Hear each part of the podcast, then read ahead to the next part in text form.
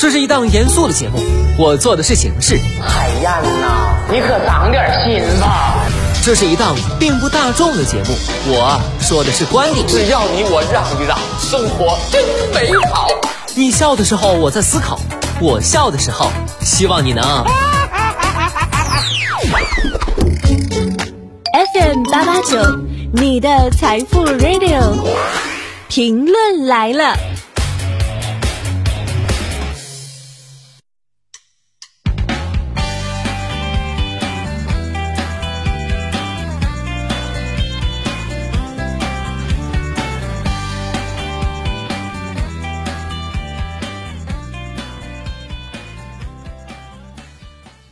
收音前的你还好吗？欢迎收听评论来了，我是海鹏。最近好多小伙伴长吁短叹，要开学啦，明天的工作啦。其实人要活在当下，不要去透支明天的烦恼，毕竟今天还有今天的烦恼呢。比如今天节目的稿子，我写了好久，直到上节目之前还差一点没写完。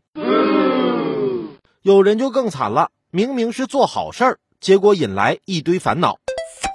近日，河南信阳何先生和同伴钓鱼的时候，看见一只羊掉进水中，放羊的大爷非常着急，大伙儿就花四百元买下了这只羊。网友看到后，反而指责何先生为什么不救下这只羊，是不是故意等羊死了想低价买？对此，何先生表示，网友们不了解当时情况。前段时间涨水，水深近三四米，足以淹过一个成年人。最后，大家是用线把羊勾上来的，卖价也是老人自己说的，大家没还价。买下羊后，老人非常感激，一直说遇到了好人。明明是一件替人止损的善事儿，怎么在围观者那儿就变了味儿呢？要是不救羊，骂人冷漠；替人弥补损失，又说别有用心。那这要是救了羊，出点啥意外，估计又得被骂愚蠢。这围观的咋好赖话都让他们说了呢？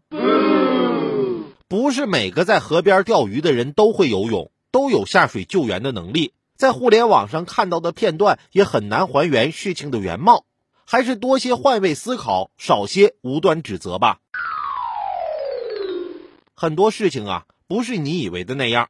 上学那会儿，我们宿舍有一哥们儿，请我们几个去游泳馆游泳，正游得开心，感觉少了一个人儿，大家四处寻找。游泳馆工作人员问我们是什么情况。我们说有个人不见了，是不是溺水了？不是说游泳池排水口有可能把人吸住吗？游泳馆工作人员问：“是不是皮肤黑黑的？”我们说是啊。然后人告诉我们，刚才有个人坐在边上往身上打沐浴露，被保安带走了。